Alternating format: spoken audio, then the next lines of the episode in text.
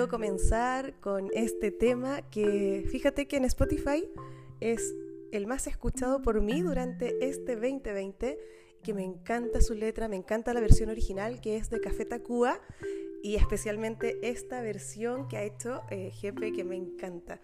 Así es que, bueno, con esta letra y al son de ese ukelele, quiero saludarte en este día, es el último del año 2020.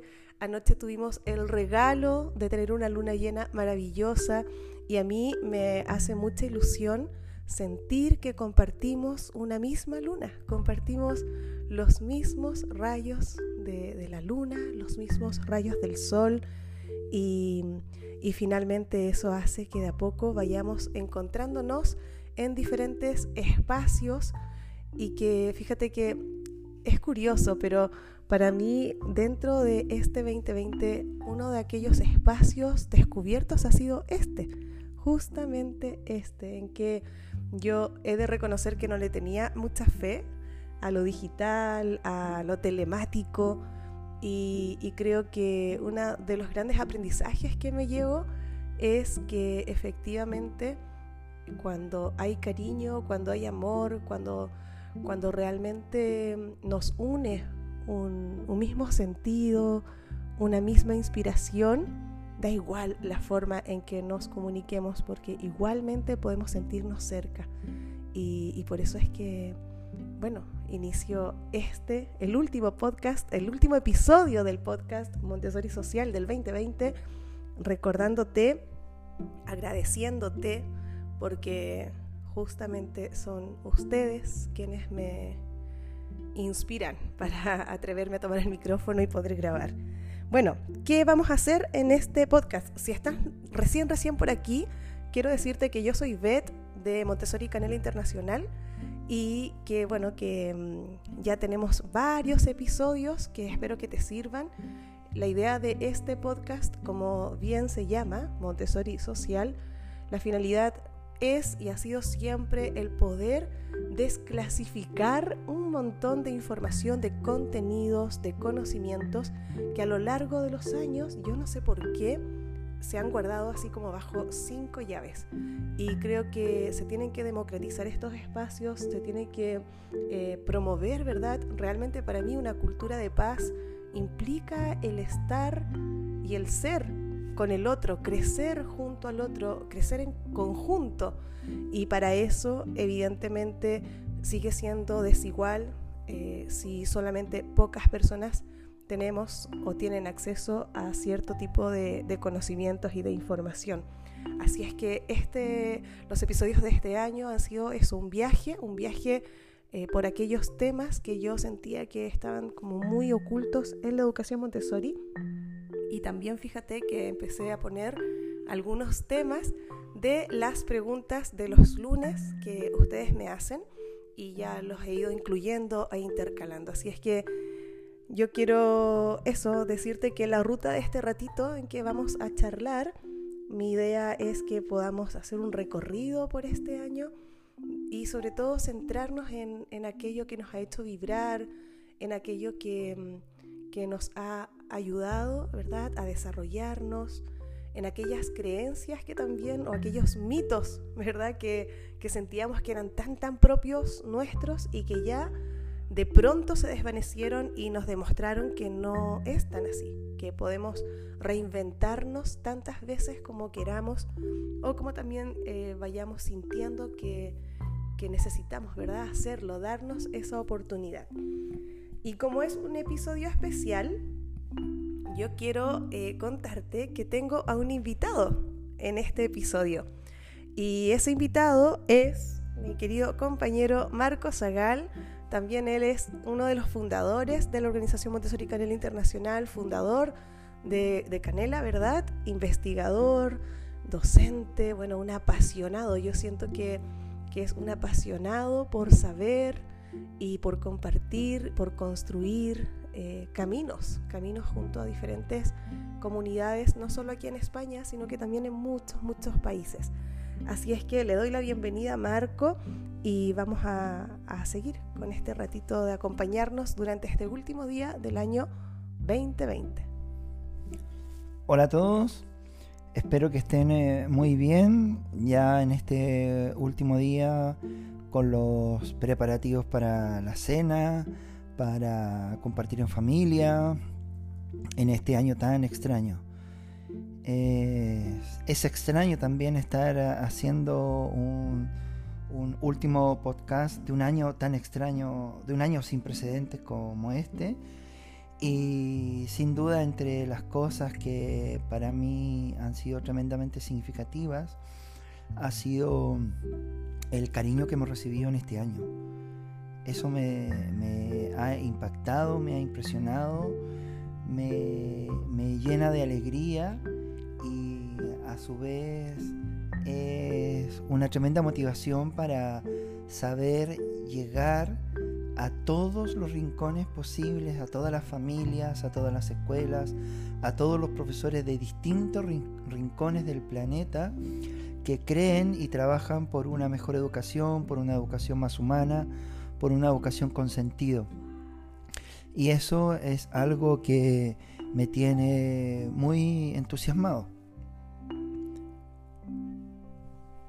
Bueno, seguramente van a escuchar por aquí gritos. Eh, son nuestros cuatro hijos que están ahí cocinando, están preparando cosas ricas para esta noche especial.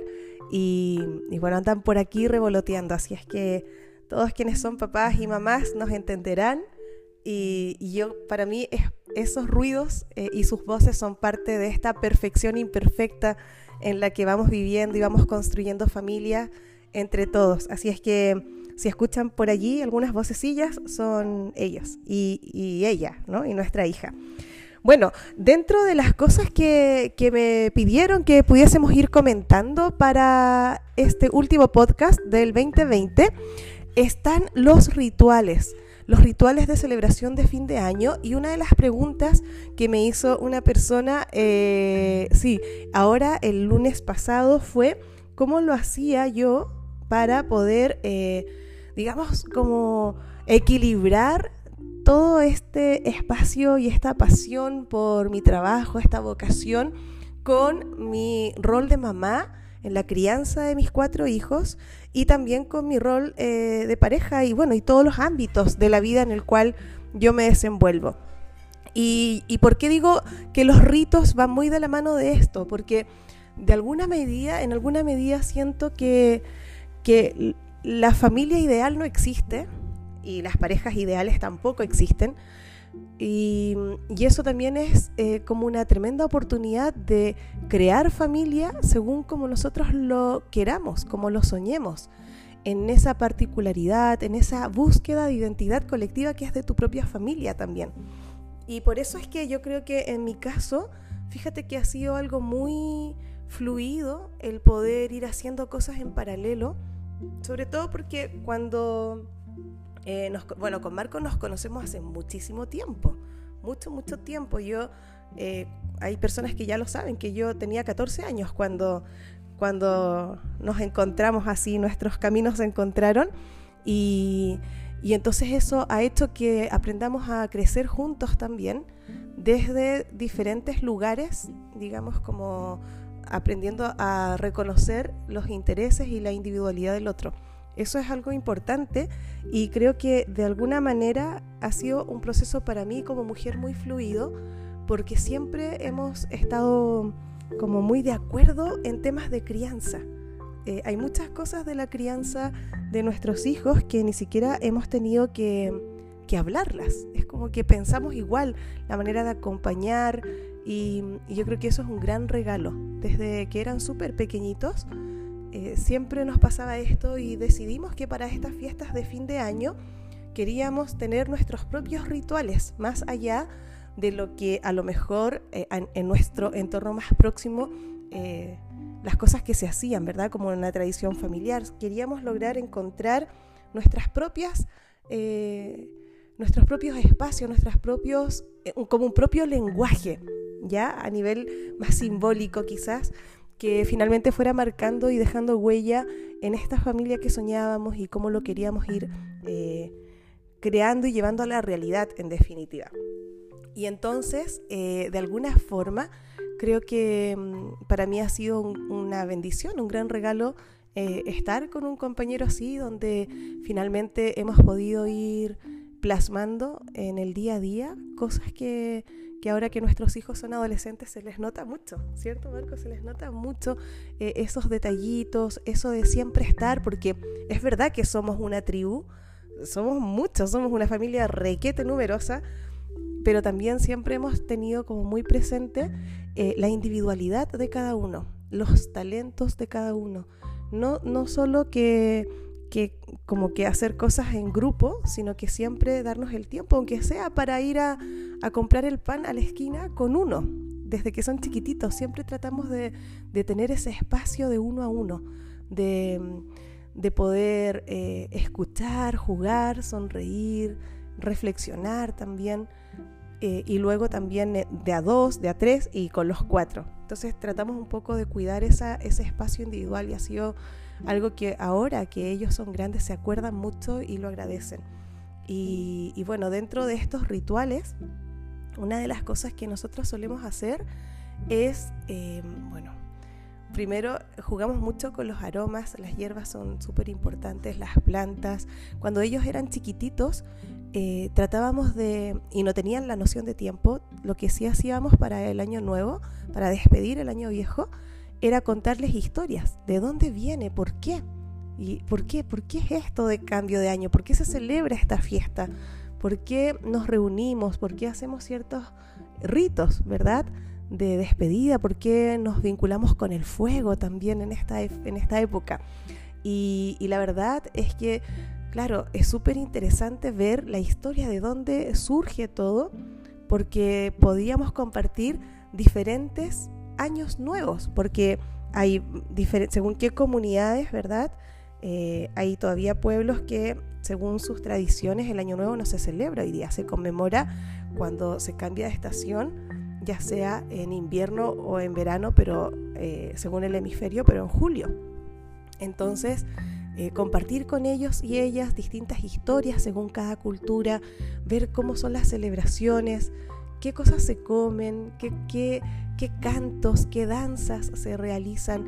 También nos daba mucho pie para, yo me acuerdo, esto, todo esto es cuando eran pequeños, mucho pie para juntar diferentes tipos de calendarios no solo el calendario que usamos habitualmente, sino que también, por ejemplo, el calendario maya u otras formas también que tenían hombres y mujeres antiguamente para poder, eh, a través de las estrellas y del cielo, ¿verdad? Para poder eh, orientarse y saber en qué momento de, del año estábamos. Entonces todas estas historias eran narraciones y, y nosotros nos reuníamos con, con, ellos, primero con nuestra hija mayor, luego cuando ya eran dos, cuando eran tres y cuando ya eran cuatro. Y otra cosa que cuidamos mucho, fíjate, fue que mm, no alterar su ritmo del sueño. Y yo no sé, Marco, ¿tú te acuerdas la cantidad de años en que les dimos abrazo de Año Nuevo durmiendo todos? Fue un tiempo muy bonito. Ellos, la verdad que este, este, esta idea que tenemos los adultos de despedir el año nuevo, ellos no la tenían. Ellos se acostaban temprano y, les daba sueño y alguno que otro eh, llegaba un poquito despierto hasta las 12 de la noche. Y claro, era aprender a celebrar con su ritmo. Eh, con ellos ahí, o estuviésemos solos o estuviésemos con familia, ellos tenían un ritmo que, que si, se si se iban a la cama a las once y media, pues se iban a la cama y ya está. Eh, no era, no era esta, esta sensación de como adultos de tener que estar hasta eh, por, por, casi por obligación hasta, eh, hasta las 12 y no se enteraban. Entonces yo creo que eso también era muy bonito ver que ellos podían, ellos vivían el cambio de año como algo normal, como algo natural y que formaba parte del espacio en que los adultos queremos simbolizar el término o el inicio de otro año pero para ellos era, era la fiesta más con la familia, más estar con nosotros, compartir, eh, abrazarnos, hacernos cariño. Eh, e, e, era, era otro el concepto, el, el, concepto de año para, para, un niño es totalmente diferente del de un adulto. Y, y sin duda eran momentos, han sido momentos de mucho, mucho amor, mucho, mucha vida en familia, mucho compartir, mucho regalonear. en, en, eh, en chileno regalonear es hacerse cariño. Y era una etapa, fue una etapa muy bella con ellos. Entonces los recuerdos que, que se me vienen a la mente son, son de mucho amor, mucho rito. Era un rito el, estar juntos, el, el, concepto de tribu. A mí eso me, me, me me llena mucho ese concepto de tribu, de, que todos estaban en el espacio en que les tocaba estar, aportando lo que podían aportar. Entonces, desde ahí, a mí me, da mucha tranquilidad cómo han ido creciendo mis hijos, cómo, cómo ellos, cada uno ha ido encontrando su espacio en, eh, la identidad que cada uno tiene, que también eso me parece eh, tremendamente asombroso, como cuatro hermanos que nacen de los mismos padres, eh, puedan desarrollar personalidades tan distintas. ¿Qué, marca esa diferencia? Y aún así, eh, que cada uno sepa ocupar de forma orgánica, de forma natural, el espacio que tienen. Eso también es, es, muy bello, muy significativo, porque creo que también es una muestra de amor, de dejarles a ellos ir ocupando el espacio que les corresponde, el espacio que sienten que les toca.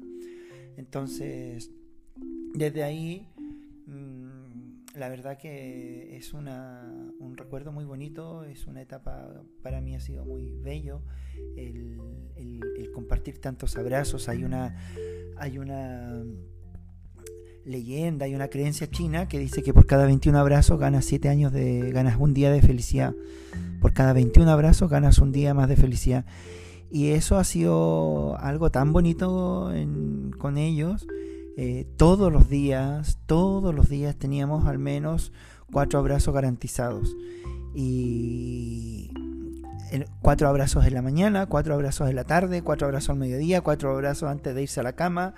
Eh, eran muchos abrazos y, de pronto cuando andaba uno, uno de los, o, los cuatro, a veces andaban como mucho más eh, regalones que les gustaba que les hicieran cariño, pues no era un abrazo, eran dos, tres, cuatro, cinco abrazos antes de que se fueran a la cama.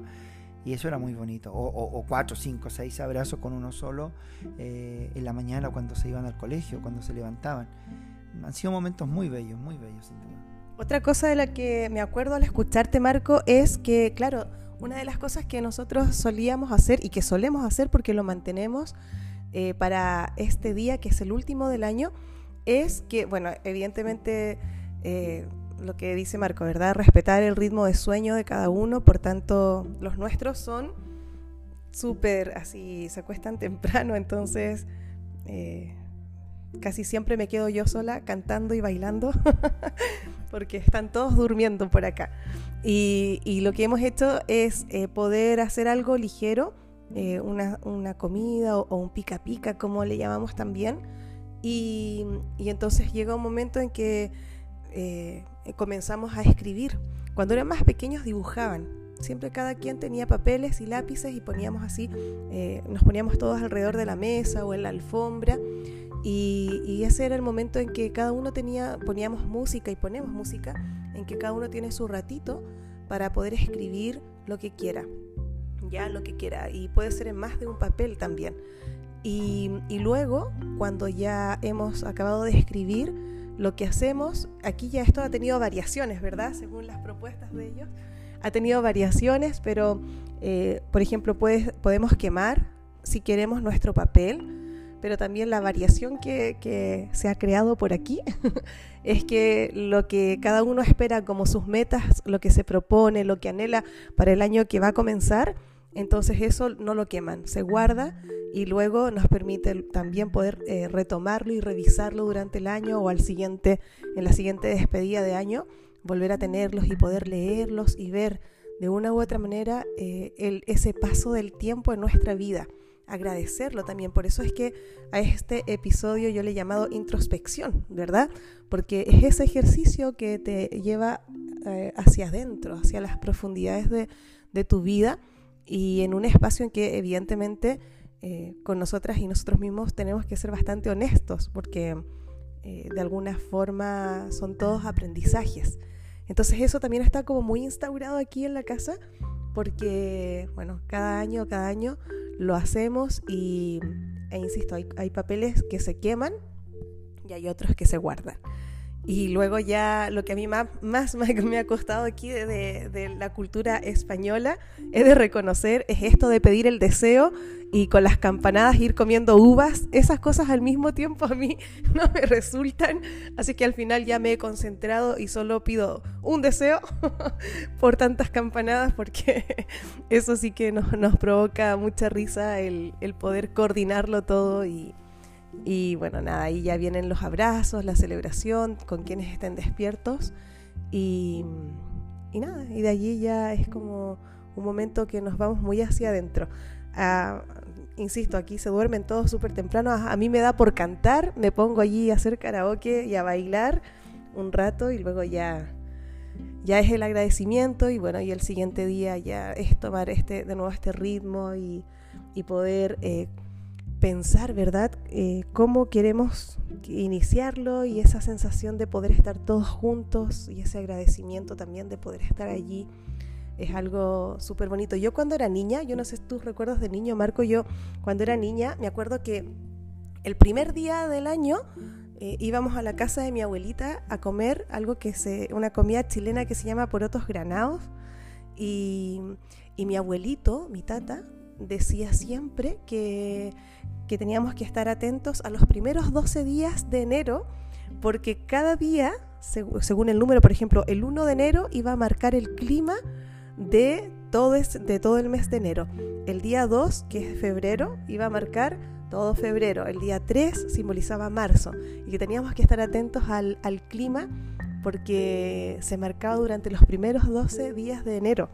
Y esas son cosas bonitas que, que a mí me gusta recordar, sobre todo porque siento que de una u otra forma compartiéndolo con mis hijos, con mis hijas y ahora contigo, a través de este episodio también honro la memoria de mi abuelo y de mi abuela que, que bueno, que han muerto y que están acompañándonos desde diferentes dimensiones. ¿Tú tienes algún recuerdo, Marco, de infancia del año nuevo? ¿Algo especial? ¿Algún sabor? ¿Algún aroma? Que nosotros les contamos esto porque la idea es que también si a ti se te viene algún recuerdo, pues puedas vibrar con ese recuerdo. Hoy para mí el verano es olor a sandía. Es sandía, es sandía, es la, sandía más grande, la más sabrosa, es el río, ir a bañarse al río. Yo me crié en el campo, eh, en, el, patio de mi casa, en la parte de atrás de mi casa había un canal y a la parte de, de adelante, unos 500 metros, eh, había un río y era ese día de enero, el, 1 de enero, de cada año hasta prácticamente ya avanzada la adolescencia en mi familia, en, todos mis primos, era todo enero, todo enero, todo el primero de enero, se juntaba toda la familia, iban todos los primos, todos los tíos a saludar a mi abuelita porque vivíamos con ella y era tan bonito porque además somos un montón de primos, somos como 70 primos, son 14 eh, tíos, 70 primos más o menos,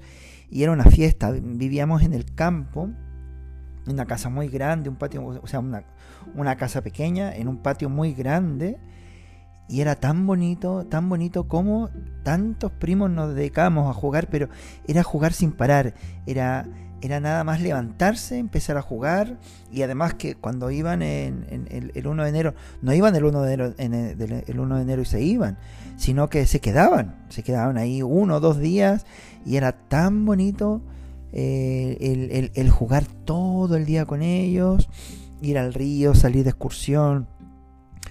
Eh, fueron recuerdos muy bonitos, muy, muy bonitos en esa, en esa etapa de mi vida de cada primero de enero. Y el olor a sandía, el sabor a sandía es lo primero que se me viene a la mente. Bueno, porque vivíamos en Chile, nuestra infancia fue allá y allá es verano y acá descubrimos en el hemisferio norte lo que era la blanca Navidad y el frío del invierno. Bueno, y en este 2020 también yo creo que ha sido un año importante, un año, como digo, de mover muchas creencias. Eh, para mí las energías se movieron muchísimo y, creo que si yo pienso ahora en este año, para mí la palabra que aparece es gratitud y, desarrollo, desarrollo personal. Ha sido un año, eh, ya saben, todas las cosas que me ha tocado vivir, igual que a ti, seguramente que has vivido muchas cosas eh, nuevas que te han descolocado, ¿verdad? Que uno tenía un plan trazado así súper ordenado y de pronto, ¡buf! Todo se ha dado vuelta y, esa capacidad de adaptarse, María Montessori decía siempre que una cuestión súper importante del ser humano era la, su capacidad de adaptación, su capacidad de, de poder percibir lo que estaba pasando alrededor y buscar darle la vuelta, así como volver a reinventarse. Para mí ha sido un año así, eh, desde Montessori Canela ha sido un año súper bonito, como Marco partió diciendo. Jamás en la vida me imaginé poder sentirme arropada, abrazada, eh, con tantas muestras de cariño por parte de tantas, tantas, tantas personas de, todo el mundo, porque mm, me costaba mucho a mí. Yo, Marco era como mucho más abierto en ese sentido en su mente a mí. Yo era muy, casi nada flexible con las redes sociales, de hecho casi que ni tenía. Y ha sido un gran aprendizaje ese para mí en, durante este año. Eh, el poder descubrir esa fuerza interior que cada una, que cada uno tiene, eh, aún en momentos de adversidad, como nuestro episodio ¿verdad? de coronavirus que los dos tuvimos, y poder decir, bueno, pero ¿y ahora qué hacemos? ¿Y cómo hacemos también? Porque así como nosotros nos vamos sintiendo mal de salud, van a haber miles de personas sintiéndose mal de salud. Y de alguna forma sentíamos con Marco que espiritualmente, emocionalmente, mentalmente teníamos que hacer algo para poder estar tranquilos y que las personas que vivieran también esta situación de enfermedad o cuidando al otro, también lo pudieran, pudieran encontrar esa paz, esa tranquilidad. Y por eso fue que mm, durante este año, ¿verdad? Invitamos a varios compañeros y compañeras formadores de muchos países y logramos crear entre todos una red y esta red de 32 cursos online gratuitos que comenzaron sin ninguna interrupción, no, ni siquiera nos detuvimos durante el verano de acá. Comenzamos en abril y acabamos los 32 cursos en noviembre. Eso fue una experiencia maravillosa. Yo creo que tú que estás escuchando este episodio has hecho uno o más de estos cursos y han sido todos de una riqueza y de, una cuestión vivencial, de encontrarnos en vivo y en directo, ¿verdad? En estas conferencias abiertas que hacíamos todos los lunes para despedir cada curso. Eso fue una cosa súper potente que yo creo que eh, para mí marca un antes y un después eh, en la forma de comprender la manera en que nos podemos comunicar a través de estas plataformas. Otra cosa súper bonita que vivimos eh, fue que efectivamente comenzamos nuestra formación, no sé si lo sabes, pero Montessori Canela hacía todo ya hace más de 10 años 100% presencial, siempre, siempre. Y cuando pasó esto en marzo, eh, nosotras ya teníamos grupos presenciales y dijimos, pero algo tenemos que hacer porque ya no nos vamos a poder encontrar siempre y era todo eh, muy incierto. Y así nacieron los webinars gratuitos de los días jueves partieron en marzo como, como algo interno para todas las canelitas que se estaban formando con nosotros y luego eh, surgió la posibilidad de compartirlo y abrirlo a todos ustedes.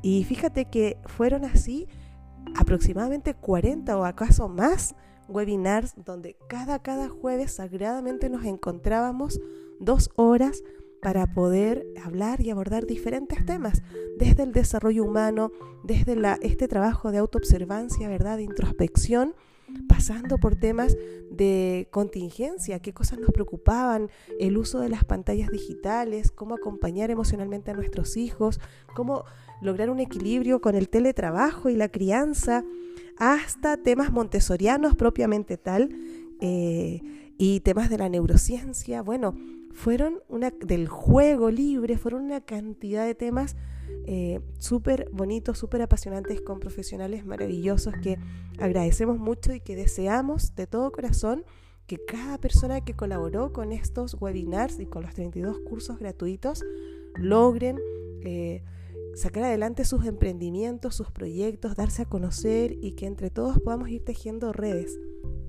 También nos tocó eh, cambiar los formatos, ¿verdad? Cambiar el formato de, nuestra formación de coguillas eh, a, un formato online. Y también nuestro curso de máster y posgrado de guías Montessori, traspasarlo de 100% presencial a semipresencial. Y la verdad es que está siendo una experiencia de verdad maravillosa. Y bueno, eh, así han ido, se han ido sumando cositas, ¿verdad? Logramos también tener nuestro primer libro, mucha gente nos decía, por favor, escriban, escriban. Y bueno, eh, dentro de la pregunta que me hacían el lunes de cómo lográbamos equilibrar todo, eh, fue así, priorizando también equilibrar la crianza de nuestros hijos, no renunciar a eso. Yo me acuerdo todavía que hubo una vez en que, bueno, yo he intentado hacer mi doctorado dos veces. y lo he tenido que dejar porque así poniendo una lista de prioridades era lo único que podía dejar para poder dormir y descansar y tener energía. Y yo me acuerdo que para mí es súper importante el, doctorado por una cuestión, no porque quiera trabajar en la universidad, sino que me encanta investigar, eh, es una cosa que me hace vibrar mucho.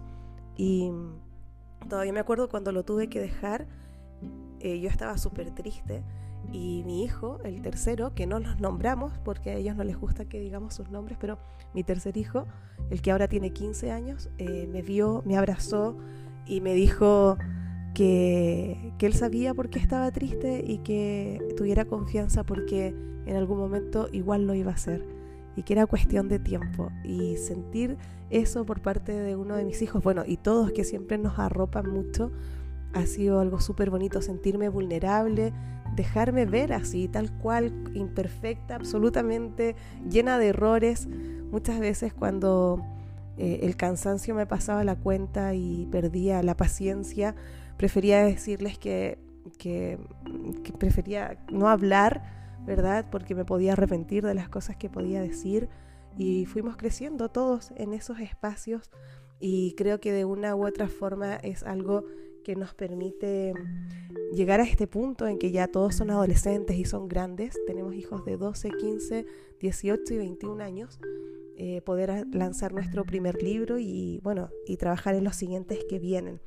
Todo, todo eso eh, es gracias también a ustedes, a la comunidad que hemos ido creando, a la red que se ha ido tejiendo alrededor de estos valores, de este Montessori social, de este Montessori accesible, de esta forma de acompañar, de criar desde un espacio más consciente y, de verdad que es para mí un año de mucha, mucha gratitud. Marco, para comenzar a despedirnos un poco tus aprendizajes de, de este año y lo que le deseas a las personas que nos están escuchando. Este año ha dejado muchos aprendizajes para mí un aprendizaje revelador en esta idea de sin precedentes que, que, ha marcado esto del coronavirus porque, porque nunca, la, nunca la humanidad había sido afectada por un virus que paralizara la actividad completa. Entonces, un aprendizaje, un aprendizaje revelador es lo que nos, lo que nos ha pasado a la humanidad, a los seres humanos, en los distintos rincones del planeta, cuando se detiene, se paraliza el modelo de consumo. Creo que por primera vez en la historia, el modelo capitalista, el modelo de consumo, eh, una sociedad del consumo, este concepto de modernidad líquida de Bauman, se ha detenido porque ya nada podía ser instantáneo, nada podía ser desechable, era prácticamente una cuestión de supervivencia y todo lo que, todo lo que pasó eh, aquí en Barcelona, en España, en Europa, fue sorprendente ver cómo todos los museos, todos los centros comerciales, todas las tiendas comerciales, todo estaba cerrado. Los bares, no había dónde ir a tomarse un café, dónde ir a comprar nada. Entonces creo que un gran aprendizaje de este año es qué nos pasa a nosotros los humanos, los seres humanos, cuando este modelo de consumo se para, se detiene. Y eh, en ese detener el modelo de consumo, una cuestión que he podido constatar con muchas personas, con muchas familias, con muchos profesores con los que he podido compartir este tiempo, es que se abre una ventana, se abre un horizonte hacia ver lo esencial que necesitamos para vivir. Y darnos cuenta que, que en realidad necesitamos tan poco para vivir, que necesitamos tan poco para ser felices y que es de pronto casi una obsesión estar pendiente toda vez que están las tiendas comerciales, los bares, los supermercados abiertos, de ir a buscar algo que en realidad no necesitas. Entonces, eso ha sido revelador. ¿Qué es lo que realmente necesitamos para vivir? Y el, el que hayamos estado aquí en España al menos tres meses con todos los comercios cerrados, y de hecho a esta altura del año todavía los bares están cerrados, ha sido un aprendizaje tremendo para darnos cuenta de qué es lo esencial que necesitamos para vivir y darnos cuenta de qué, qué necesitamos realmente, cuáles son nuestras necesidades reales. Entonces desde ahí ha sido un espacio tremendo, de mucho crecimiento, de mucho repensar, remirar. Y por otro lado también creo que ha sido un redescubrimiento, un regalo de la vida, el poder disfrutar con los hijos en este contexto de, aislamiento, de confinamiento, porque fue un regalo de la vida, pues nadie se esperaba eh, un día lunes, martes, miércoles, jueves o viernes, levantarse, estar en pijama, no salir corriendo, eh, estar peleando por el baño, por la ducha, por eh, qué sé yo, sal rápido ya, o ir, salir corriendo de casa, tomar el bus, el metro, no. Ahora, durante un montón de meses te levantabas y estabas ahí en casa. Eh, no tenías que salir corriendo a ninguna parte, tenías que trabajar ahí, era levantarte, encender el ordenador con teletrabajo y los niños telestudio. Y, aunque ha sido uh, complejo esa combinación teletrabajo-telestudio, ha sido muy bonito el poder convivir con los hijos todo el día, tanto tiempo. Eso también ha sido un aprendizaje de cómo nos podemos reencontrar como familia en espacios que ni siquiera a veces nos habíamos imaginado. Y así, pues veo que ha sido un año de mucho que agradecer. Para mí este es un año de agradecer agradecer, agradecer y agradecer porque realmente nos ha podido conectar con una, con una esencia que sabemos que existe y es necesaria para la humanidad, pero creo que este contexto de, coronavirus lo ha dejado más en evidencia todavía esta necesidad de reconectarnos con lo humano, con lo humano, con lo esencial de cada uno de nosotros. Bueno, así con estos pensamientos de Marco de reconectarnos con la esencia, con lo que de verdad necesitamos para ser felices, nos comenzamos a despedir de este año 2020. Muchísimas gracias por estar aquí acompañándonos y bueno, vamos a seguir seguimos ya, la gente que nos conoce sabe que constantemente estamos inventando nuevas cosas. si ustedes vieran aquí ahora lo que tenemos cerca de todo lo que vamos a hacer el 2021, eh, se reirían mucho con nosotros porque son así, esos chispazos creativos que a veces nos dan y también esa plena tranquilidad de reinventarse como familia. Hay muchas maneras de, ser familia, hay muchas maneras de, ser compañeros, compañeras, más allá de ser pareja. Eh, entonces creo que no hemos de idealizar, no somos perfectos. Yo creo que ese es mi gran aprendizaje de, de poder saber, aprender a, aprender, porque estoy en proceso, a percibir qué es lo que necesito, eh, en qué momento de la vida estoy. Bueno, creo que son cosas que vamos a continuar desarrollando y trabajando en ellas durante el 2021 porque este es un camino largo, pero se hace mucho más bonito sabiendo que estamos todos juntos y todas juntas, como siempre digo, más allá del tiempo y de la zona geográfica en la que podamos estar hoy día. Te mando un abrazo muy grande, muy grande, muy grande. Deseo que, que bueno, que estas horas del último día del 2020 sean horas para ti, horas en que te puedas hacer cariño.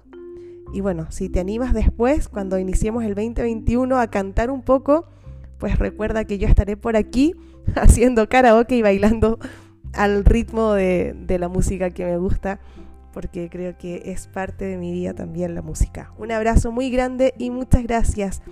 Muchas, muchas gracias.